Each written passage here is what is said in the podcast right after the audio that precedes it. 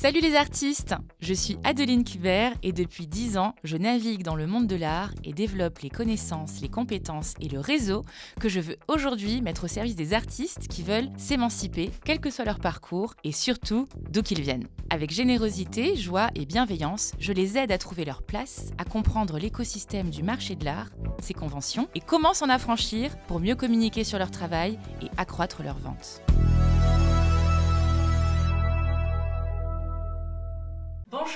Et à tous.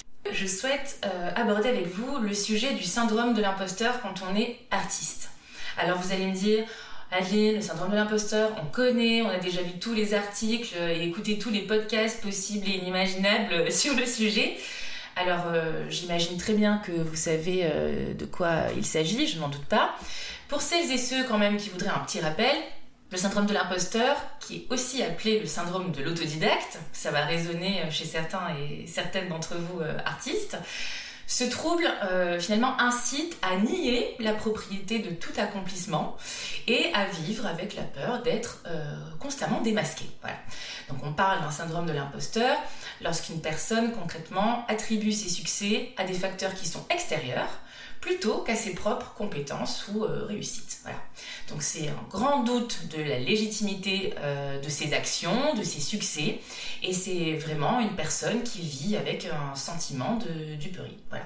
Alors il y a des degrés différents, ça peut aller euh, du simple questionnement éphémère, d'un doute qui peut après s'en aller, mais ça peut être aussi quelque chose de vraiment récurrent, de vraiment régulier, constant, et surtout, surtout, et c'est l'objectif de mon épisode aujourd'hui, le syndrome de l'imposteur, ça empêche aussi l'action. Et c'est pour moi euh, cela qui est problématique.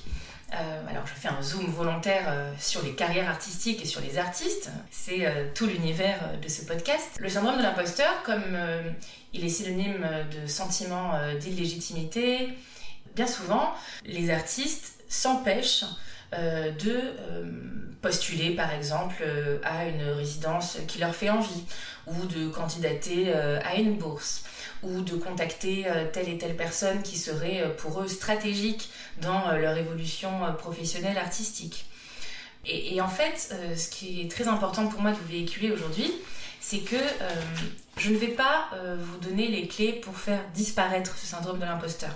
Il faut absolument que vous compreniez que euh, tout le monde est déjà passé par là et que euh, quel que soit le niveau dans sa carrière euh, d'artiste, quelle que soit sa formation, quel que soit le succès qu'on est en train de vivre ou non dans sa carrière d'artiste, tout le monde passe à un moment donné par la confrontation avec ce syndrome de l'imposteur.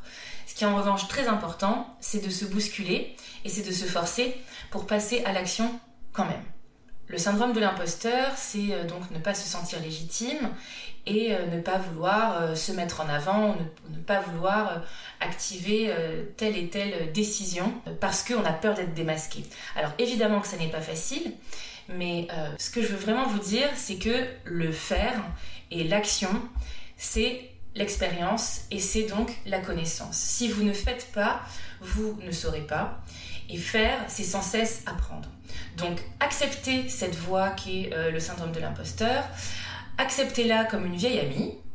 Et dites-vous que euh, malgré cette petite voix qui vous parle, vous devez quand même postuler à cette bourse, candidater à cette résidence, contacter ces personnes qui sont stratégiques pour vous euh, dans votre carrière d'artiste, que ce soit des galeries, que ce soit euh, des intermédiaires, que ce soit d'autres artistes qui peuvent vous ouvrir la voie euh, vers euh, d'autres chemins, que ce soit dans votre technique artistique ou dans le réseau.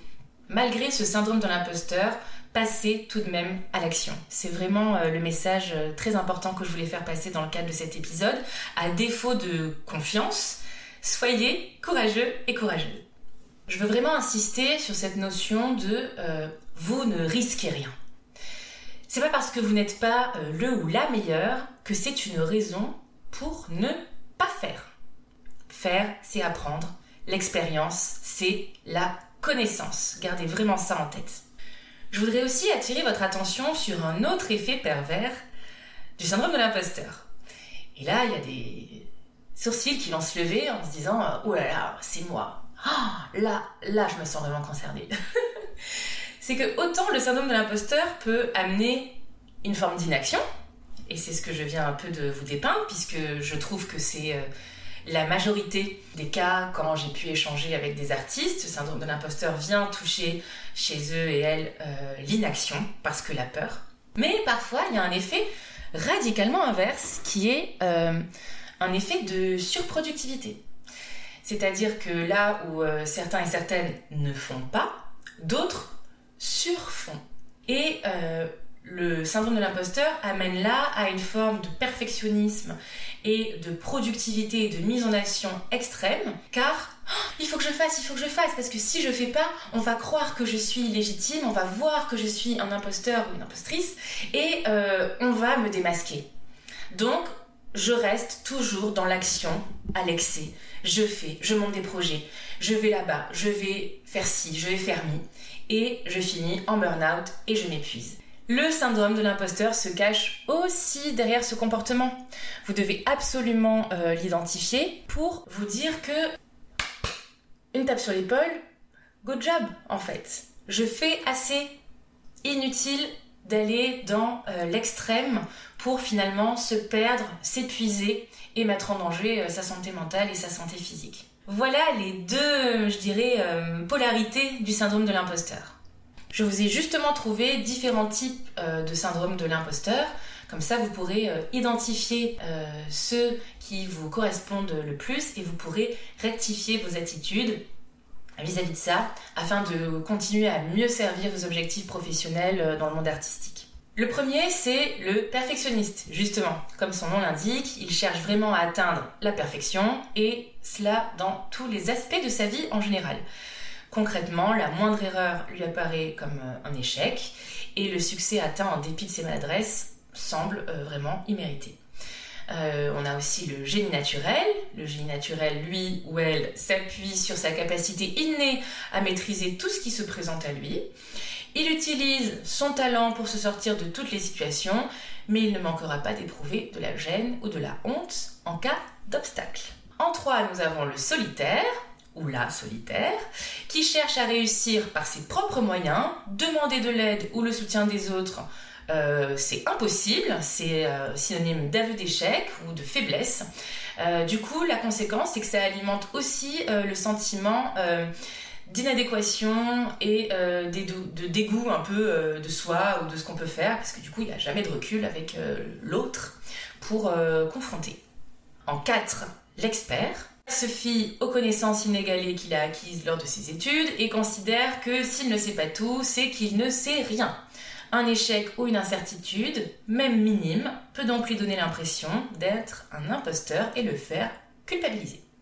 Et enfin, en dernier, le super-héros.